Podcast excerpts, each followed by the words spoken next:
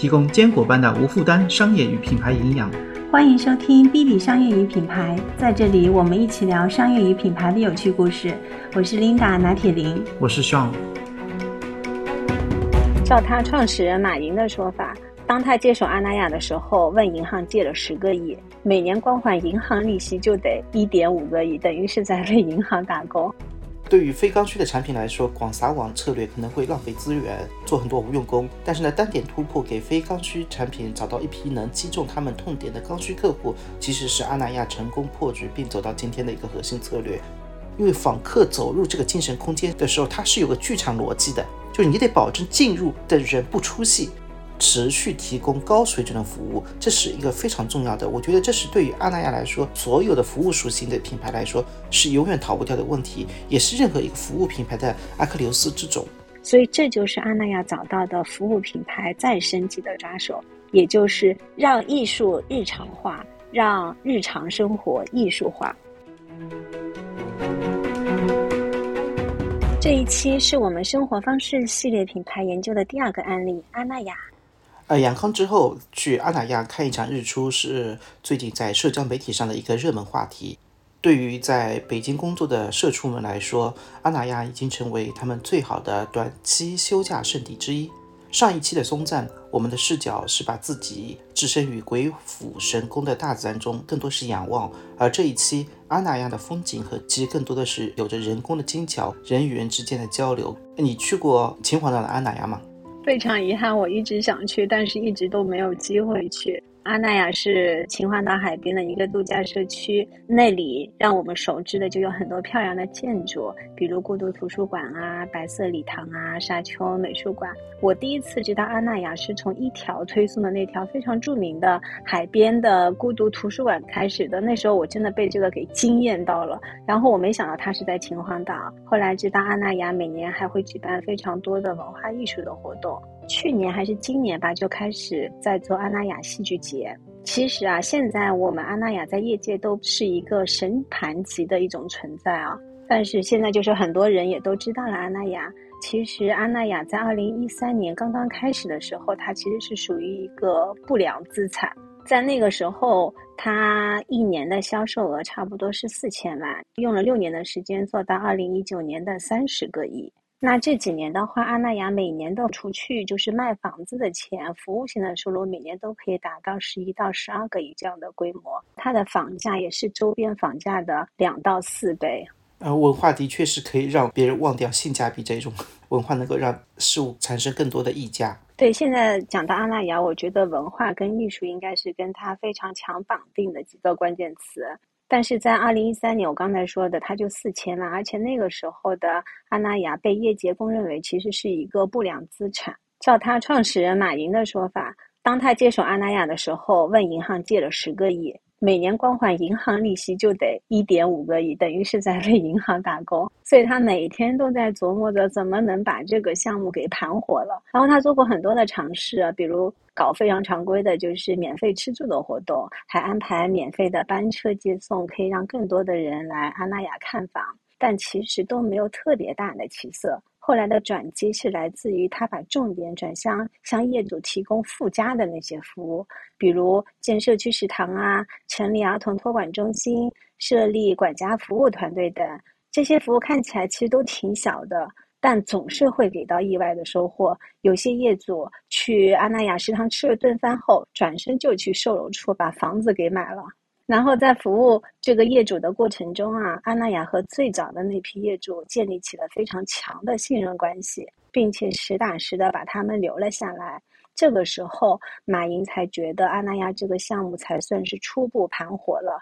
同时也更加坚定了他的一个想法，就是阿那亚这个项目如果想干成，就必须变成一个服务商。之后，阿那亚就不断的丰富社区里的生活配套设施，引入更多的我们熟知的精神文化的这些内容，也办起了各种各样的艺术节。因为对阿那亚提供的服务满意，让他们满意了，老业主也就成了阿那亚的义务的宣传员。你现在知道安娜亚的房子百分之九十五是靠谁卖出去？老业主。对，老业主推荐新业主购买的。这几年安娜亚的社区服务收入，包括生活配套和艺术活动的这些收入，每年都是以百分之一百的速度在整个的一个增长。对传统的房产商，其实卖完房子关系就结束了。安娜亚呢是卖房子，其实是用户生命周期的开始，是一种新的服务关系的开始。那越了解阿那亚，那我就越会觉得，这好像就是目前未来汽车也正在做这样类似的事情。看上去呢，阿亚那亚好像比它整整提前了五年。那这些研究呢，也让我不自觉的会想到社会学这门学科。因为社会学里面最美丽、最吸引人的，其实它往往关注的是两个方面，一个是非常宏大的叙事，就是我们谁也绕不开的一些社会上的背景，就像接下来我们会聊到为什么会有阿那亚这个项目，但同时的话又会有关注到那些触手可及的身边，就是因为我觉得阿那亚也好，未来也好，其实关注的就是我们生活当中那些人，他们的一些取向，他们的那那些独特的体验。所以的话，我会觉得研究为什么会有阿那亚的诞生，为什么会成为生活方式品牌，也是对社会一部分样板人群如何被商业化驯服的一个很好的案例。其实我觉得是一个很好玩的课题。我完整的研究完阿那亚之后，就会觉得的确未来汽车是有很多方面跟它是非常相似的。但是呢，我个人会觉得阿那亚会更具有商业的内在的逻辑性，而且执行的是更为通透的。所以，我们这一期就来好好解读一下阿那亚是如何一步步探索出自己的服务之路。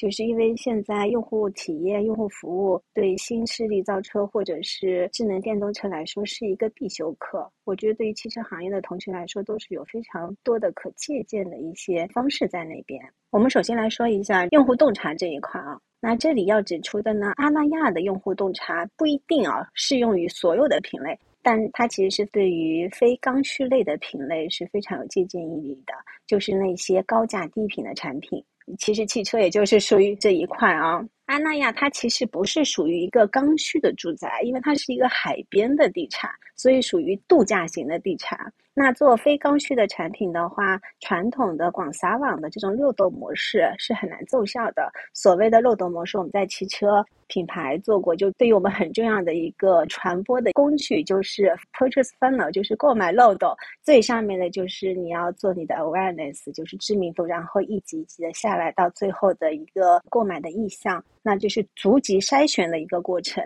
这个的话，就是从阿那雅的角度来说，他觉得是不适用于他这样的非刚需类的一个产品的，因为他的原则是说，他是要聚焦特定的客户，不是说尽可能的去服务更多的人。那阿那雅的话是聚焦特定的客户，不断的洞察他们的需求。那这一批特定的客户呢，是就是他的基本盘，通过基本盘再向外延展。这其实跟未来汽车的联谊模式其实也是一个道理。那安那亚的基本盘就是北京的中产客户，在他的业主构成中，百分之九十九都是北京的业主。所以安那亚不管是建房子还是做服务，都是在满足这一群北京业主的需求。那剩下的百分之一，差不多就是天津跟本地的业主了。哎，从天津到阿那亚和从北京到阿那亚，其实距离是差不多的，都是两百多公里。而且天津人和北京人一样，都是小时候去北戴河度假的情节。那为什么阿那亚不吸引天津的客户呢？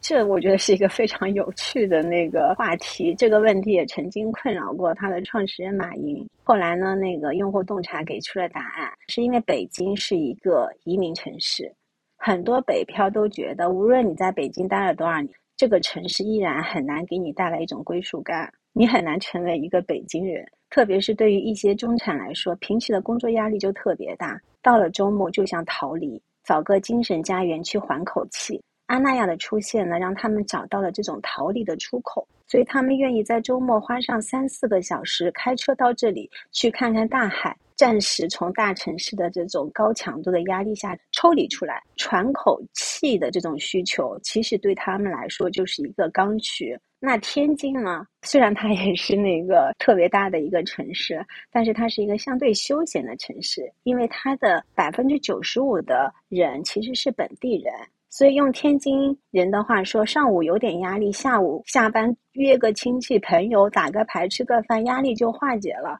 所以他们不需要通过去找个地方度假的方式去化解他们的压力。所以也就是在海边买套房就不会成为他们的一个刚需。他们的刚需是听一段相声，嗯，所以 对于非刚需的产品来说，广撒网策略可能会浪费资源，做很多无用功。但是呢，单点突破给非刚需产品找到一批能击中他们痛点的刚需客户，其实是阿那亚成功破局并走到今天的一个核心策略。单点突破的话，产品能服务的人数就相对来说就会比较有限嘛，产品未来的成长性在哪里，其实也是一个问题。那还得回到就是客户洞察这个关键点上来说啊，就算服务的人数是有限的，但是这群有限的服务的用户，他们的需求可以是无限的。这怎么说呢？如果说安娜雅做客户洞察的第一步是发现了北京人对精神家园的刚需，那第二步就是洞察这一批北京人更多的需求。比如说，在现在啊，阿那亚在北京周边就有两个项目，一个在金山岭，一个在雾灵山，都是为了满足这一批北京人的不同的需求。因为有人度假喜欢在北戴河看海，但是也有人喜欢看山，山里更安静；有些人喜欢冥想、发呆、独处，对吧？这是一群人也有不同的那个喜好。那现在就连在海南三亚建造的阿那亚的项目，也都是在服务这一批北京人。因为阿那亚发现啊，有大量的北京业主太想要那种候鸟式的生活了。夏天在北戴河，冬天就去了三亚。阿那亚在日本的北海道也成立了一个项目，也是为了满足这一群北京客户出国旅行的这个需求。所以你看啊，就是瞄准一个客户群体，让他们满意，再卷进更多的人。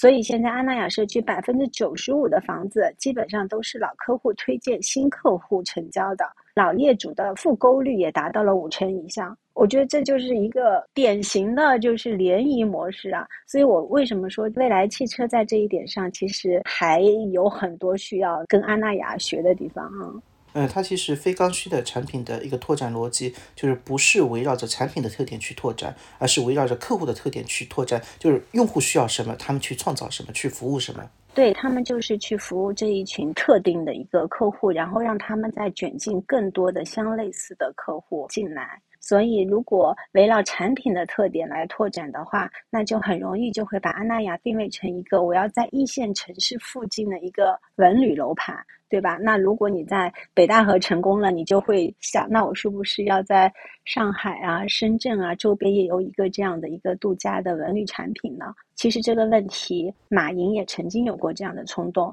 他在二零一八年的时候去看过五六十个省会城市周边的项目，想把阿那亚的模式在全国快速的进行复制，但最后他放弃了这样的想法。原因也就是之前说到的。阿那亚吸引北京人，不吸引天津人，背后的原因就是一个精神家园，对北京人来说是刚需，但是对天津人来说就不是。所以知道了这个逻辑之后，你觉得阿那亚在上海会不会成功？就肯定是不成功的。其实我觉得上海的话，就是出去玩一圈回来，还是觉得哇，上海真好。对，这个就是对上海人的那个洞察。马云也是这么觉得，他觉得阿那亚在上海是不可能成功的，因为上海无论去哪里都觉得回来上海是最好的。所以出去度假是可以的，但是上海人不太可能在一个度假的地方去买房。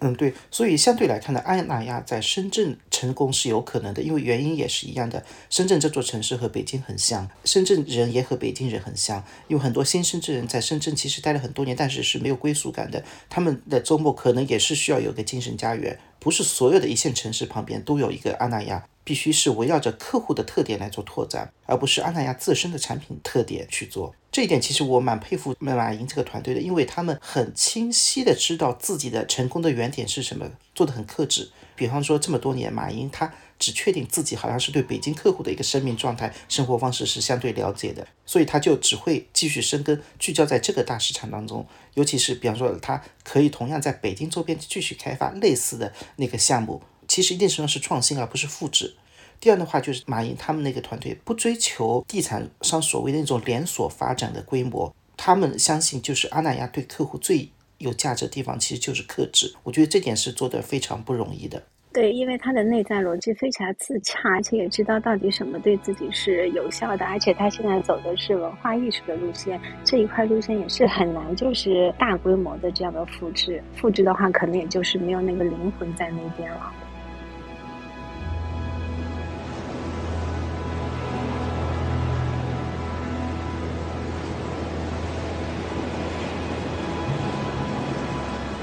那接下来我们讲一下找到用户之后怎么样来服务用户，因为这其实是安娜亚成功的一个最核心的点。服务用户的第一步其实还是要满足用户的一个需求。在安娜亚，用户需求可以被分成三个层次：物质的、情感的和精神的。安娜亚就从这三个层次出发，先理解，再满足。先来看一下物质需求啊，也就是一个品牌、一家公司提供的一个产品的功能。对于地产商来说呢，他提供的产品就是房子跟社区的配套。用户想要晒太阳，那就可以在产品上面设计成大落地窗；用户想要花园，那就打造小区景观。但是在安娜雅看来啊，自己的定位它不是一个地产商，它是一个生活服务商，所以刚才这样的逻辑就不够了。举个例子，有业主反映窗外的路灯太亮了，导致他睡不着觉，那怎么办呢？按照地产商的逻辑，那怎么管呀？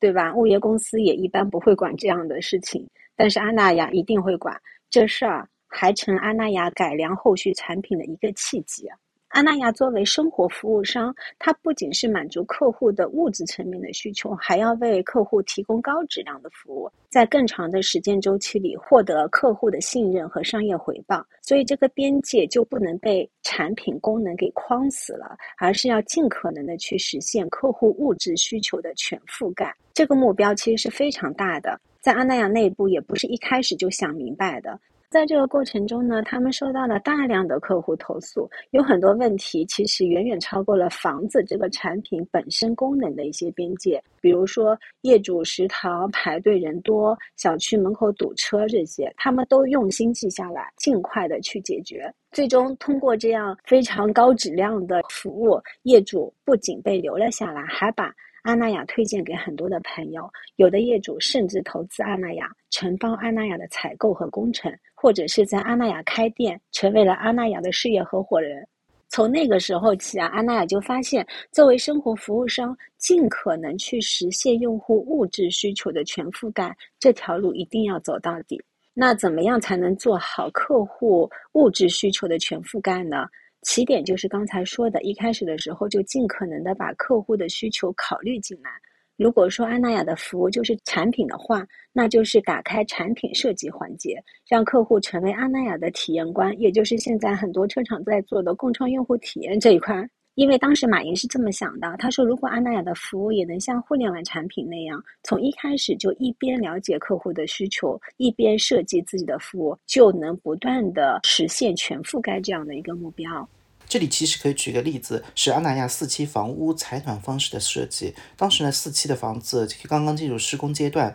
有几位业主就来找到马云，说看到设计方案中是电采暖这种供暖方式，他们认为呢是燃气采暖更便宜，所以想改成燃气采暖。那一般情况下呢，这种房子已经开始动工施工了，虽然还没有到那个采暖设备的一个阶段，但是其实要大幅度的调整方案，对开发商来说是非常麻烦的，而且合同上本身就写的是电采暖。不能因为业主说要改就必须得改了，其实不改也是没有任何问题的。但是阿那亚的目标是尽可能满足业主的需求，所以呢，不能对这个建议视而不见。他们就会满足这几位业主的要求，不管其他业主的想法是什么样子的。最终呢，马云想到的解决方案是，只要这是大多数业主的需求，阿那亚就坚决改造。最后，这个改造方案获得百分之八十以上的业主同意，第四期的房子就全部改成了燃气采暖的方式。其实我在想，阿那亚是这么算这笔账的：从电采暖改成燃气采暖，这中间就多了要铺设的管道、安装壁挂炉这些工作。但其实阿那亚做的这些完全不考虑成本吗？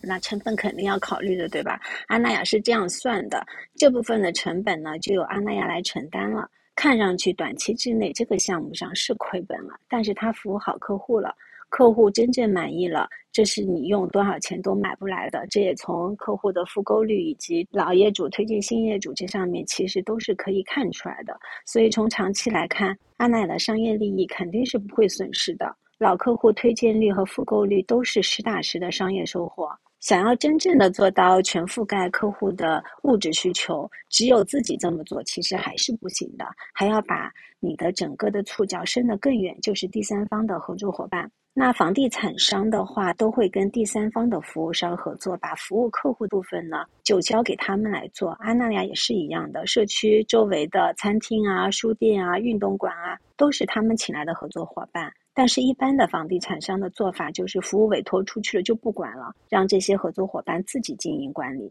安娜亚不能这么做，对客户物质需求全覆盖这个目标，要求他们把这部分分包出去的服务也要管起来。那举个例子啊，他到底怎么来管？安娜亚遇到过一次投诉，是说社区里的一家意大利餐厅太贵了。一份战斧牛排要卖一千六百八十八，他们查了之后呢，发现其实战斧牛排在北京也差不多就是这个价，但最后安娜雅还是给这家餐厅提了要求，把店里五百块以上的菜品全部下架了。安娜雅是这样思考的，她想啊，如果是来临时度假的访客，这个价格就会让他有进景区被宰的那种错觉，就是景区价。如果是长期居住在社区的业主。那他一日三餐，你说幺六八八的战斧牛排，貌似也是不合理的。所以阿那亚呢，调整了餐厅的菜单，它不只是在管理用户的体验，其实也是在管理用户的预期。所以阿那亚作为生活服务商，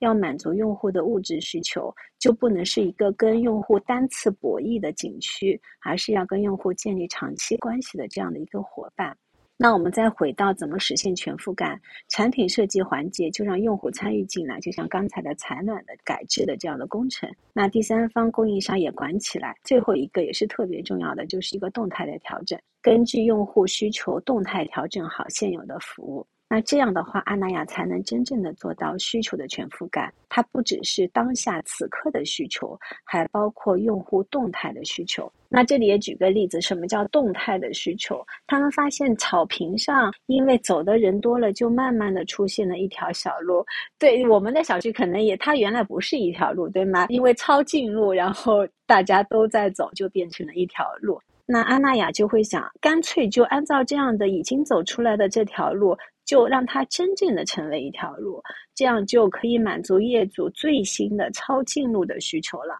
那再比如说，如果你隔段时间去阿那亚的话，你就会发现原来的绿化景观变了。那它的背后思考是说，人是会审美疲劳的。阿那亚希望用户有常来常新的那样的一个感觉。它其实是比较。追求动态平衡，我觉得对它会让你觉得我们现在说的就是它是活的，对吗？它是跟业主是活在一个世界里，它是活在当下的，它会不断的跟这个世界发生对话，所以我觉得这一点其实是挺重要的啊。对，就是拿房产商来说，房子的设计、小区园林规划等方面强调，会体现出那种情感的温度，给业主家的感觉。比方说，把那个餐厅区域规划的更大，让家庭成员在每天难得的用餐时间能好好聊天；在小区里设置长椅、健身器材、游乐设施，方便居民活动。对，然后我们接下来讲讲，就是阿那亚的情感需求这块是怎么来做的。那在他的创始人马云看来，刚才说的这些做法都非常好理解。那从阿那亚这些年服务客户的经验来看，不管你是在做实体的产品，还是作为一家服务提供商，你要做的是不仅在产品服务中回应用户的这种情感需求，还要尽可能让这个需求真正的实现。这点呢，稍微有点不明白，就是因为情感需求是一个非常宽泛的一个词，甚至是可以用虚来形容。那如何把情感需求去落地，这其实是非常困难的。还是得先做透理解的工作，就是用户洞察的这种工作。那阿那亚业主们在情感层面的需求到底是啥呢？在北上广我们这样的特大型城市里面，大家都会觉得邻里关系几乎是不存在的。那是不是我们变得更冷漠了呢？还是说城里人其实不需要这样的邻里关系？其实我们稍加观察就会发现，其实不是我们不需要，而是我们的要求变高了。因为我们每天也都挺忙的，闲暇时间的社交也不希望只是打个招呼这些比较表面的社交，我们更希望是跟一些志趣相投的人在一起深度的交流。那种就是点头打招呼，其实已经不是我们目前的情感需求的一个最重要的点了。所以，安娜雅的目标就是要为业主提供高质量的服务，满足这些高层次的情感需求。那这就得建立一个高质量、有着深度链接的邻里关系的社区。因为如果要成为和一个陌生人建立起关系的纽带，你就得了解这个人的性格啊、喜好啊。那这一点的话，你在线上是没有办法达成的，你就必须走到线下，在面对面的交流接触中，才会建立起这样的一个情感的连接。所以，阿那亚做的第一步就是为业主们创造足够多的、足够用的公共空间，鼓励业主们走出家门。在这些公共空间里彼此认识、彼此交流，所以这也就有了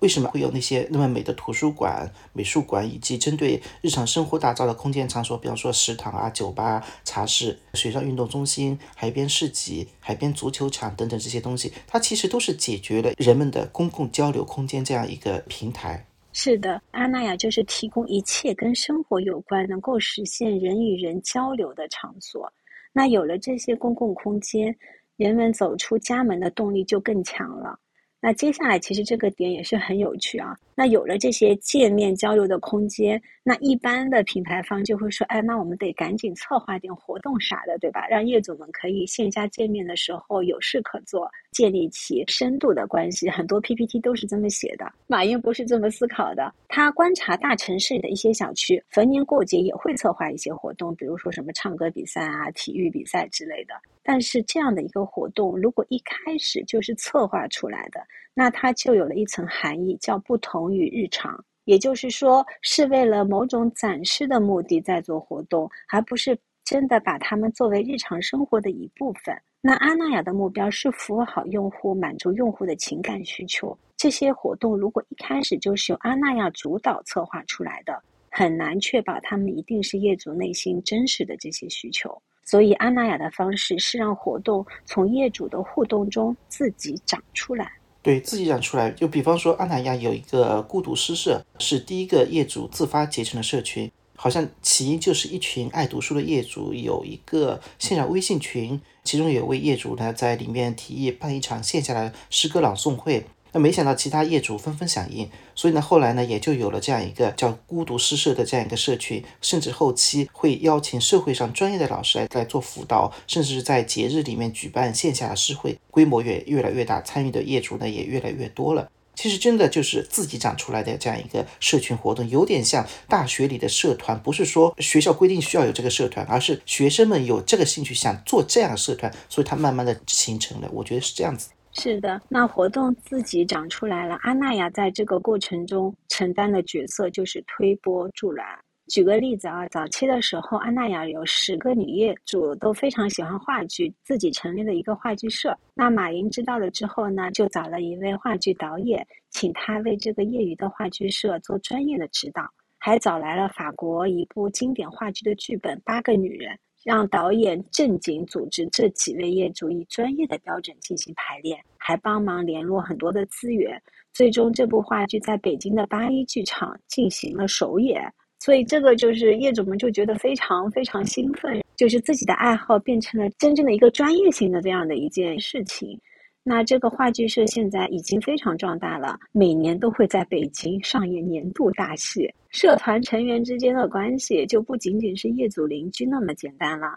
他们是一起辛苦排练的搭档，是为同一场演出一起努力的演员，更是拥有共同爱好的好朋友。这个就是安娜雅推波助澜的角色，尽可能的为业主间的互动提供支持。让关系的连接变得更有深度，然后更有质量。那另外一点啊，人的情感需求的满足，往往其实是长期的，而且是深度的关系，肯定是需要一定的时间的。从业主互动中长出来的活动已经是非常不错了，但如果能够沉淀下来，作为一个长期的这样的一个平台，效果会更好。所以，阿那亚发展出来的方式就是造节，这个就是阿那亚自己会在这上面进一步推波助澜的部分。刚才说到的话剧的活动发展到今天，就是阿那亚的戏剧节。那在阿那亚这样的节日还有挺多的，有一个好像挺有特点的，叫家史文化节。它一般都会在清明小长假的期间举办。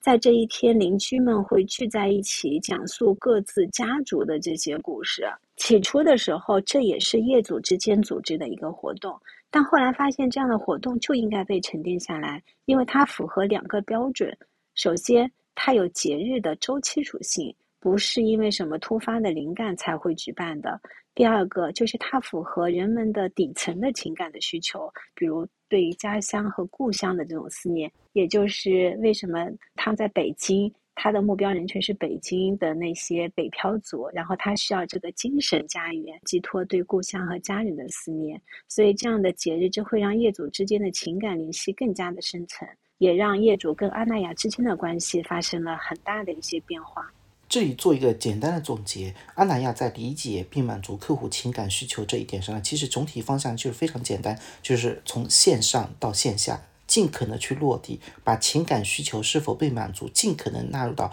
管理的范畴内。但是它这种管理又不是很强硬的管理。第二点的话，其实是建立公共空间，尽可能的通过这种公共空间渗透到日常生活的场景当中去。那第三点的话，其实是让活动从业主真实的互动当中成长出来，然后再提供支持和发挥作用。这其实就有点像一双无形的手，非常巧妙和温柔的去调节。最后呢，就尽可能的沉淀固化，让情感更加尽可能的深层和长久。其实我觉得，品牌如果要跟用户去互动的话，其实有一点非常重要，就是要创造共同的记忆。有一些共同的记忆以后，那其实他对这个品牌的一个好感度会更加，也是会长久。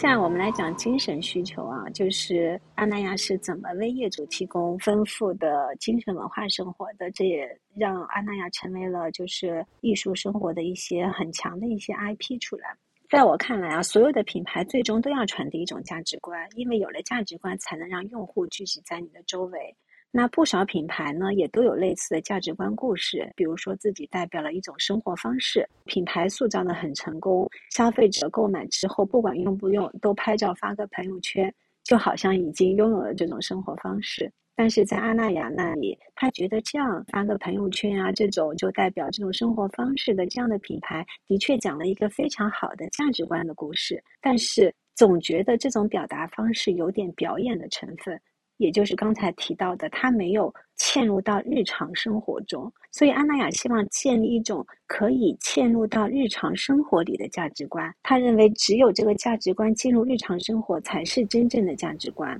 这其实蛮难的，因为物质需求相对来说比较好解决，比方在产品和服务上去努力。那情感需求的话，可能通过邻里之间的关系上上的努力和去营造。但是精神需求的话，其实怎么去满足，一定程度上，我觉得太形而上了。对，其实跟刚才的说情感需求有点类似，精神需求更是一个非常虚的东西，那也很难落地，更难把它变成一个实体。那阿亚亚的做法就是要把这个非常虚的东西做成实体，就是阿那亚的精神空间。那很多人熟悉的孤独图书馆就是阿那亚标志性的精神空间。我也是知道了孤独图书馆之后，才开始对阿那亚产生兴趣，然后去研究阿那亚的。那有一个瑞士的建筑师啊，叫祖姆托。他说，当一个建筑的功能性小于它的精神性的时候，这个建筑就是精神空间。祖姆托当年在德国的一个乡村里设计了很多很小的、没什么实际功能的建筑，比如小小教堂啊、小的冥想空间啊，就用一条乡间小路把这些建筑串联了起来。这个项目在当时没有真正的落地之行。阿那亚看到了之后，就借鉴了他的这样的一个想法，并且同时落了地。所以，我们现在看到的，在阿那亚的海边，陆续有礼堂、美术馆、音乐厅、剧场、图书馆，然后用一条海边的慢跑道，把这一系列的精神地标给连接了起来。那这条海边的精神主轴。就成了现在阿那亚非常知名的网红的景点，吸引着源源不断的访客来到阿那亚来打卡。这个其实蛮有意思的，因为马云说搭建精神空间不是为了打造网红景点，其实这些是一个结果。因为你在前期打造这个产品的时候，一定不能把网红来打卡这样一个噱头作为目标，而是要想着在这个空间里面的一个真实的用户体验是怎样子的。所以马云把它称之为空间感知能力。他说，曾经有同行去找了阿那亚的建筑师啊、设计师啊，也翻了阿那亚的建筑图纸，但是建好的项目正式运营的时候，就会发现了各种问题。为什么呢？因为当你走进这样一个房间以后，它其实是没有好的空间感知能力。就关于图书馆的一个例子啊，就是孤独图书馆里面的每一个纸楼、每个那个垃圾桶，可能都是设计师去挑的。因为访客走入这个精神空间的时候，它是有个剧场逻辑的，就是你得保证进入的人不出戏。这其实是一个非常难的一个项目，一个工作细节。当一个访客进来的时候，看见一个和整体环境不搭的纸楼，其实是很容易在心里面就对整个建筑空间的感受就会被破坏掉。我觉得像一个人设也好，或者是一个场景就会垮掉。所以的话，阿那亚用非常处女座的这些细节的方式去完成空间感知能力，其实它的品控是做得非常好的。其实用我们汽车行业的话术来说，我觉得这个精神空间其实就是需要一个整体的产品经理，从设计到用户体验设计，再到用户体验运营，都是一脉相承的。那这个空间感知能力就是这个精神空间的灵魂。一个好的建筑能不能被更好的使用，比建筑本身的诞生更重要。因为如果你不好好使用，这个建筑就是死的，它是没有灵魂的。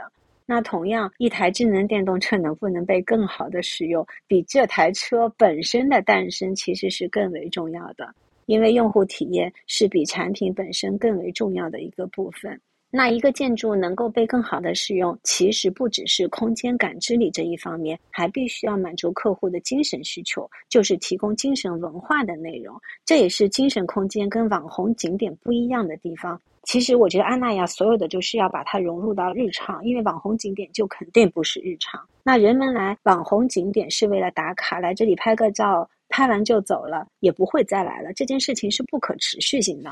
但阿那亚的精神建筑给社区带来了可持续性，访客会从精神文化内容中感知到阿那亚的价值观，并产生认同，反复的回到这里。而当有了一小部分人认同你之后，他们会带来更多相似价值观的人，所以这个人群就会越来越扩大。嗯，因为阿娜亚的主张是有品质的简朴，有节制的丰盛。其实我觉得这个理念是非常好的，甚至稍微有一点点日系。因为他们在筛选内容合作伙伴时呢，也都是围绕这个价值观进行筛选的。比方说，阿那亚的美术馆，它是和尤伦斯当代艺术中心合作的；那书店呢，是跟那个许许知远的那个单向空间合作的；那戏剧的话，是跟孟京辉的戏剧工作室合作的。我觉得这些合作伙伴真的是我们认为是非常符合阿那亚的价值观的一些合作伙伴。让阿那亚的价值观嵌入到每个用户的生活里，变成日常，我觉得这就是阿那亚的一个目标。希望在社区里达成这样的一种状态啊，就是让日常生活艺术化。艺术生活日常化，它不是一个定期的表演，而是一种日常。所以，其实这句话我们在前面也反反复复有说到。阿那亚的他的目标就是去掉去表演化，变成日常化。所以，阿那亚成立了不同类型的社群，让有不同类型爱好的人聚集在一起，一起来研究怎么把社区文化内容做起来。二零二零年左右，阿那亚在社区就做了大概一千场的活动。大到音乐节，小到几个人的读书会，很多都是业主自发组织的。而阿那亚只是给他们提供精神空间就可以了。那这些活动的话，每年又会吸引上百万的访客。除了业主自发的这些活动之外，阿那亚和外部的公司也进行合作。在合作的过程当中，也一直在想着怎么样才能把文化艺术在社区里面扎根。比如说，他们跟音乐公司合作的时候，会策划青年乐队养成计划，为一些年轻的乐队提供免费的吃住，同时给到他们免费的空间进行排练，但条件是，他们每天晚上要和业主、访客一起交流音乐。这就让阿那亚的生活真正成为了沉浸式的艺术现场。我觉得这就是特别妙的一个地方。怎么样把这些艺术的元素、艺术的体验变成日常化，让你社区的居民可以在日常的生活中就可以体验到？就是在这样的一个努力下，阿那亚就像一个巨大的能量场，吸引了大量认可的人来到这里。对，从物质到情感再到精神，其实对用户的服务。安那亚呢是做的越来越深了，那这个时候的话，我就觉得客户的预期肯定是也会越来越高的。就一个小的细节不到位，可能就会变成用户觉得，哎，安那亚你变了。所以这里又有会延伸一个新的问题，就是如何多次持续提供高水准的服务，这是一个非常重要的。我觉得这是对于阿那亚来说，所有的服务属性的品牌来说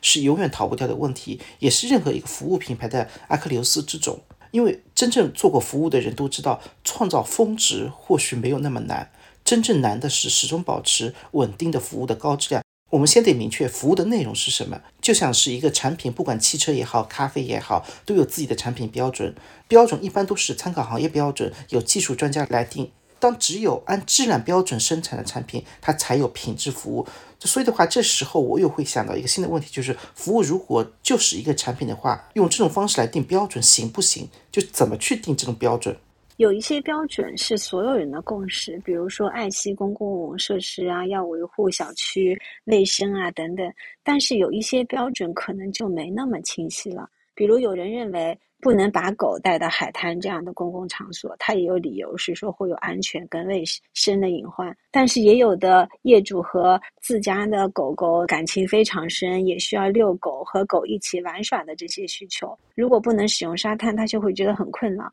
那你说这两种立场谁有道理呢？这个标准怎么来定呢？如果直接物业立一块牌子说宠物不得进入公共场所作为标准，就会引发另外一部分业主的不满。所以服务难就难在它是服务于人的标准，也就没那么容易一刀切了。如果服务者以管理者的姿态自上而下设计一套标准，很容易出现两个结果：一个就是跟你的客户用户变成了对立关系；另外一个就是标准。人为形式，那阿那亚的做法呢，就是让业主们自己定规则。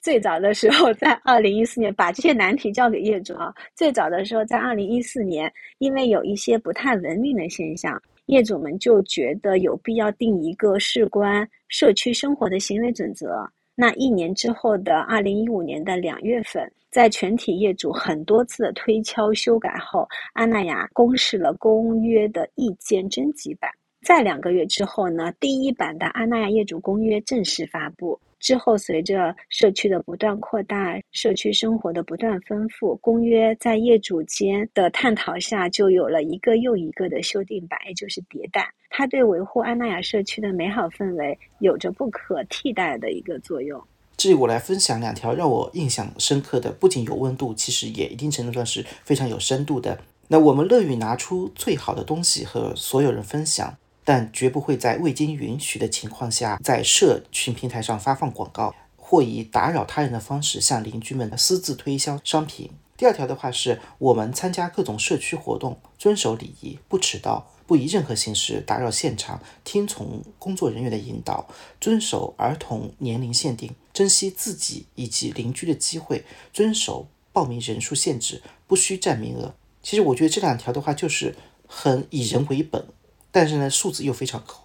刚才提到的宠物问题，其实也得到了解决。那业主们呢，共同讨论后决定建立一个宠物营地。现在这个宠物营地设施也非常的齐全，还有专门的宠物友好酒店，以及一片专属于宠物和主人共享的沙滩，完全不会打扰到别人。那在阿那亚看来，作为一个生活服务商，应该管什么、怎么管，这些标准不应该自己定。而是在一开始的时候就把客户拉起来一起定。那第二条原则呢，要服好，就是始终保持这个高水准的。第二条原则是边服务边监控。那质量监控要怎么进行呢？一般的做法就是设定一个监控的部门，专门定期的做好服务质量的监控。手段也有很多种啦，比如例行检查啦、突击检查啦、飞行检查啦、回访客户为服务打分啦等等。最终呢，就可以形成一份专业的报告，系统的评估服务的质量。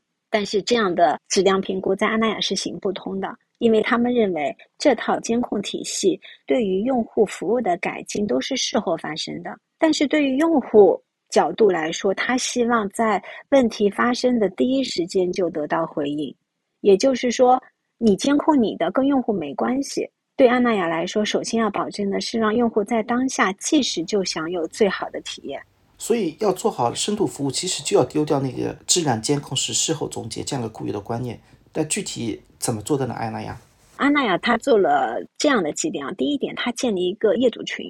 其实现在我们也都有车主群，对吧？让业主随时的监督。最早一批交房的时候就建了业主群，每位业主都在里面。有任何问题和对安娜亚服务的不满的，就可以直接艾特村长马云，也就是创始人马云，就直接是到最高层，二十四小时内一定会得到一个满意的交代。那对于比较复杂的情况呢，马云在事后的时候就会做一个详细的说明，然后业主们说啊，村长又发小作文了啊。第二点呢，就是设置村长信箱，让访客可以随时的来监督。除了实体的信箱之外，在阿那亚的 APP 的首页也有线上的入口。那对于阿那亚的服务有任何的想法，都可以直接找到创始人处理的结果。马云还是会用村长回信写小作文的方式来反馈。这样一来呢，访客不用去访客中心投诉，也不用等工作人员一层一层的整理汇报，避免了层级制度约束整个监控的一个效率。第三点就是主动的去收集信息，保证外界的随时监督。阿那亚一直在外部平台上收集对阿那亚的负面评价，作为对前两种渠道的一个补充。你看啊，这样阿那亚不仅不用花大力气去成立一个部门，聘请外部的专家，之后再出一份评估报告，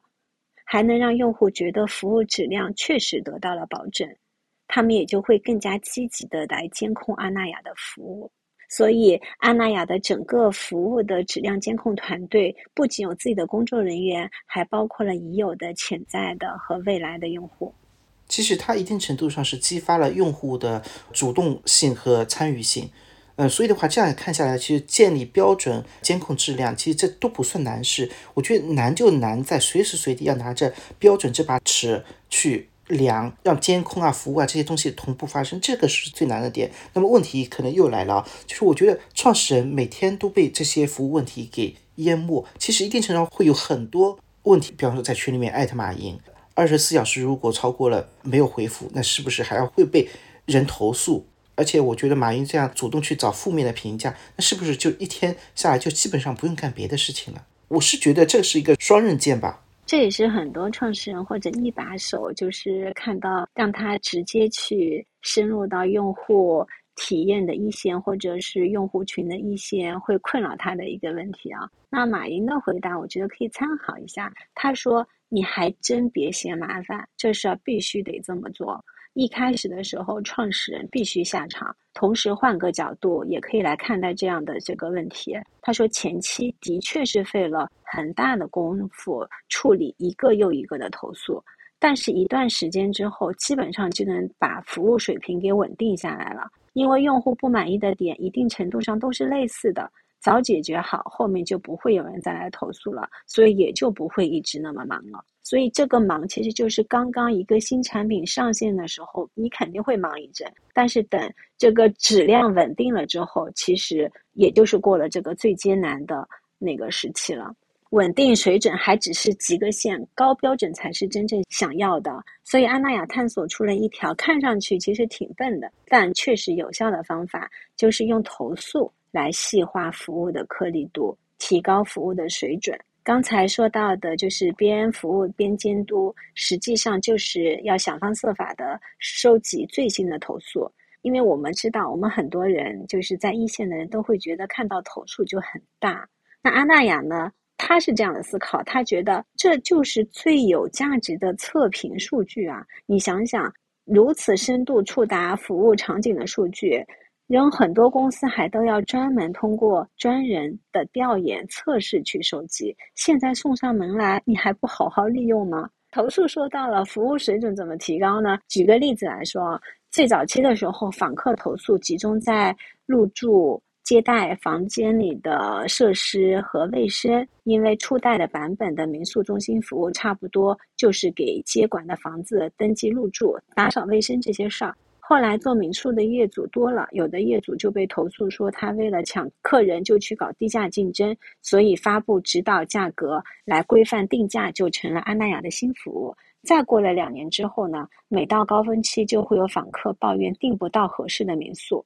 那民宿中心那边呢，从客房数量。看，相当于要管理十五个五星级的酒店，那用老办法来配置这些民宿资源也肯定行不通。所以阿那亚就用小程序和 APP 建立了阿那亚民宿房源最全的平台，将预订完全转到线上，来方便访客的预订。那到今天的话，民宿中心服务的颗粒度已经细化到了民宿生态的绝大多数的节点。所以这样看的话，就是客户的投诉来做迭代服务的优化，虽然是一个漫长的过程，虽然看起来有点笨拙，但其实它确确实实让阿那亚的服务始终是跟得上的用户想要的一个高水准。那这样的话，其实结果也让阿那亚变成国内第一家拥有合法资质的房东自营民宿集合品牌。所以的话，这其实反过来感觉又是一个很聪明的一个选择，就有点像郭靖，就是学武功学起来很笨，但是他 可能。最后能够很巧妙的去形成一个好的一个结果。对，有的时候就是最笨的方法就是最有效的方法，而且我觉得最笨的方法可能也就是最符合第一性原理的那些方法。嗯嗯嗯。所以总结一下，想要管好服务质量，你首先要在标准制定时就把客户拉进来，然后边服务边监控边监督，最后在投诉的基础上细化服务的颗粒度，形成一个始于客户但同时又以客户为终点的服务质量的管理闭环。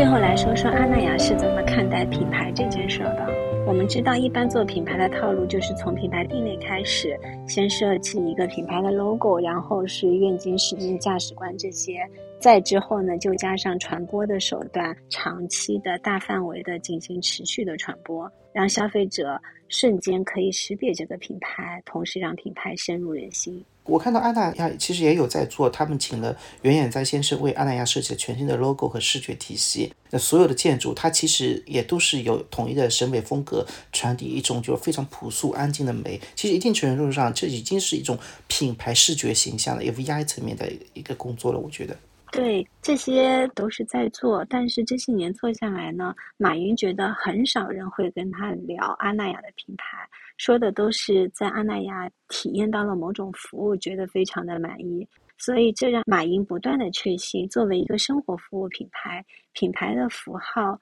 这些打造是可以做的，也就是说这是一个基础，但那不是最重要的，最重要的是不能丢掉服务这个基因。它有点像润物细无声这种感觉，就是很滋润着大家，把品牌的视觉形象给弱化掉，但是把服务的一个基因给去强化掉。那现在其实我觉得阿那亚的服务已经是非常成功了。那未来如何做到服务品牌的再升级、再成长，这其实也是我相信接下来是一个非常大的挑战。对很多品牌做升级都会说自己充满生机、拥有生命力、不断成长，但是如果没有落地的抓手，这些话其实都是一堆漂亮的空话。在阿那亚，这个抓手就是文化艺术内容。那这个抓手也不是自己想出来的。必须是你已经在执行并已经拥有的一些东西。那二零一八年的话，阿那亚跟尤伦斯当代艺术中心合建了沙丘美术馆之后，这个美术馆就一直在举办各类的展览艺术活动。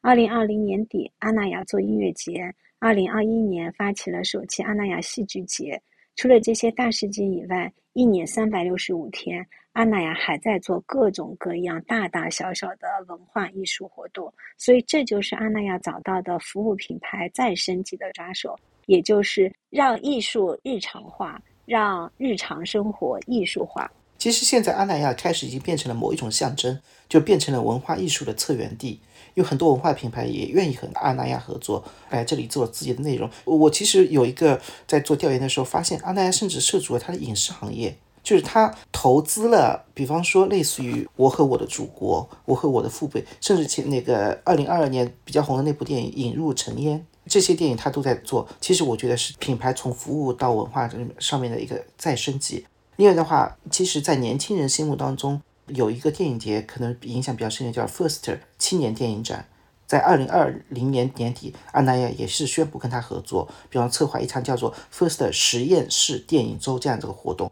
所以我会觉得，就是阿那亚所有做这些东西，包括日常的艺术，或者是专题节目一个一个专项这些艺术活动，它其实不再是抽象的概念，它真的是变成就是大家能够具体可执行的、可感知的这些东西叠加起来，我就觉得它慢慢的阿那亚这样一个品牌形象会越来越丰满了。那如果说之前做文化艺术内容是为了满足业主的情感、精神的需求，那今天在这个基础上又多了一层，就是为阿那亚这个品牌注入生机，从现有资源里找到切实可行的品牌升级的抓手。那阿那亚也在做一些尝试，比如刚才有提到过的青年乐队养成计划。那一般做艺术活动的话，就是请乐队来。举行个演唱会嘛，也就是一个表演的性质。那阿亚亚会提供免费的吃住，给他们空间排练，并且把他们整个艺术创作的过程和阿那亚的社区生活结合起来。那阿那亚也在规划一个艺术街区，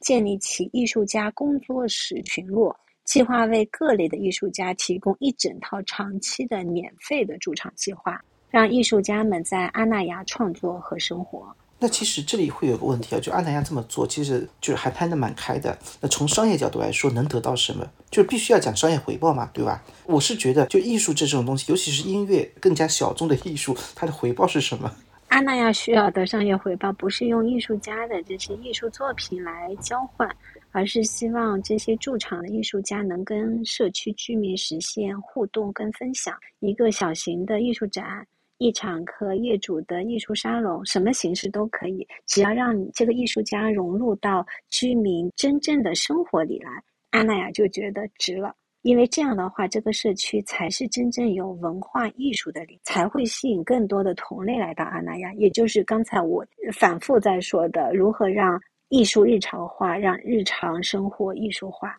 那说到底，阿那亚还是在服务用户，只不过这里的用户不只是阿那亚的居民了，也包括这些艺术家。那阿那亚把对业主的服务的标准迁移到了这些文化艺术合作伙伴的身上，让他们成为这个社区的底色，让艺术真正的融入到社区生活。这就是阿那亚要走的品牌的再成长之路。阿那亚这个项目可以做到目前这个程度，不是靠三年战略、五年愿景规划出来的，也不是靠精准的推演商业模型做出来的，就是靠服务用户一步步踏实干出来的。服务用户使得阿那亚没有成为一个度假景区，也没有成为一座孤岛，而是和所处的环境、和生活在这里的业主、和所有的合作伙伴、和优质的文化艺术内容一起。成为了一个不断生长的平台。其实听完安娜亚的案例的话，会让我觉得这是一个非常理想化的生活方式、艺术化的一个样板。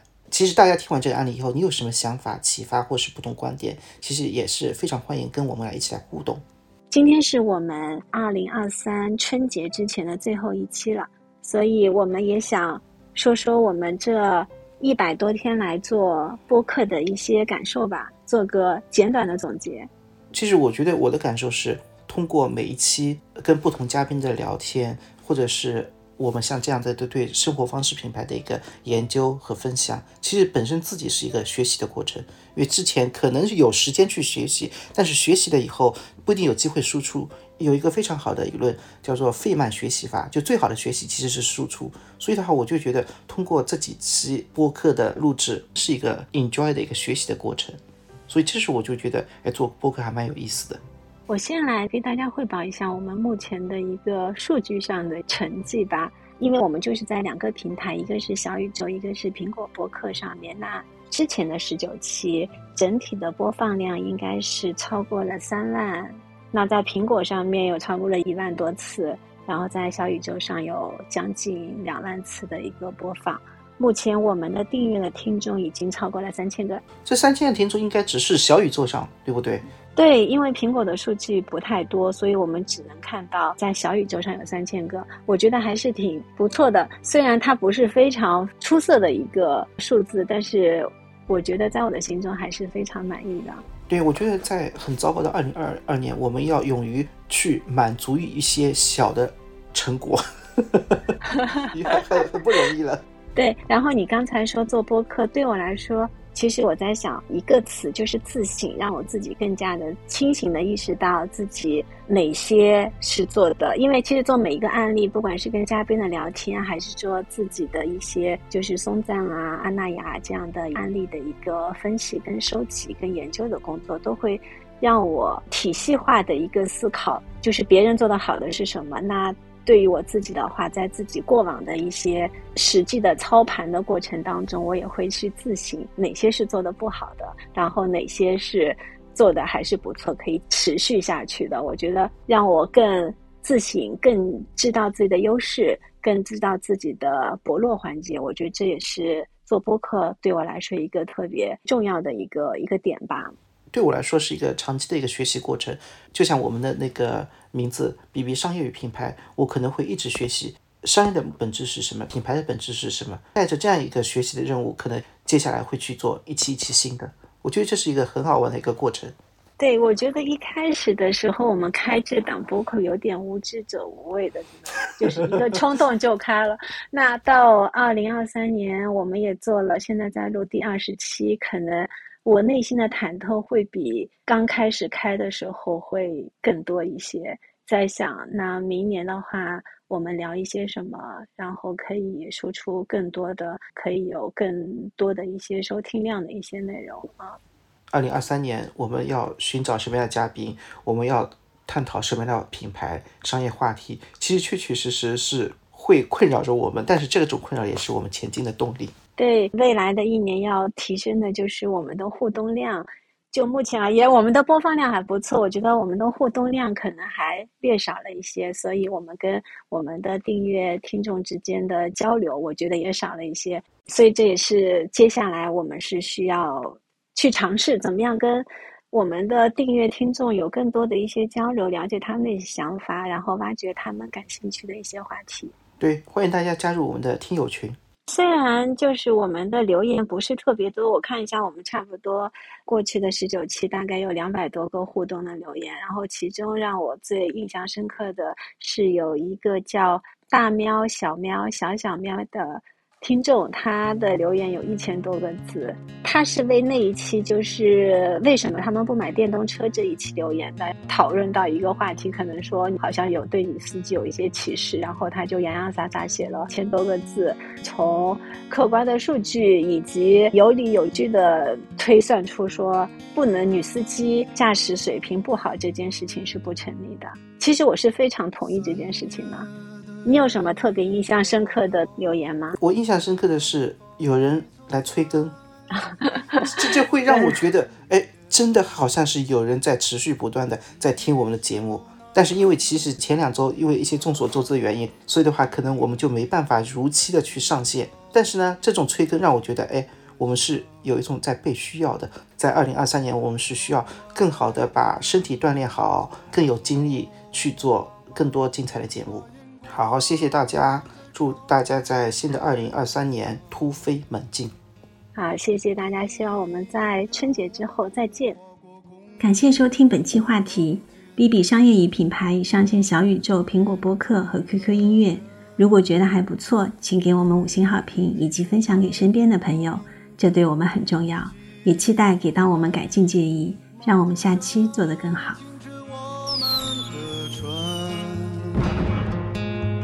我会洗干净头发，爬上桅杆，撑起我们葡萄枝嫩叶般的家。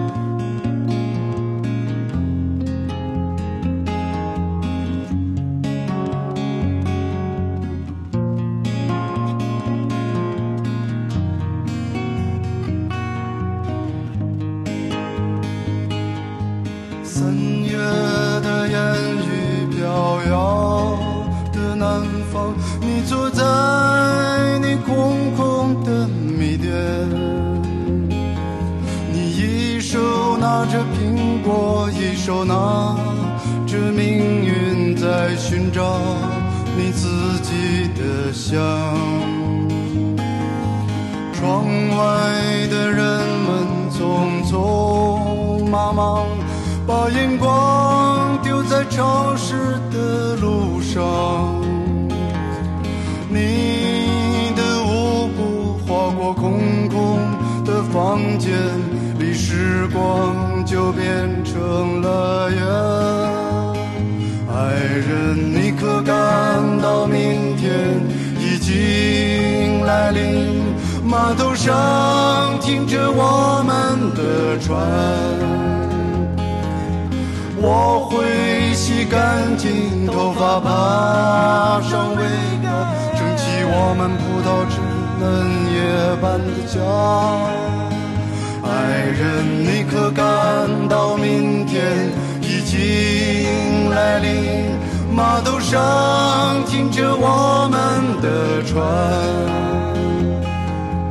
我会洗干净头发，爬上桅杆。撑起我们葡萄枝嫩叶般的家。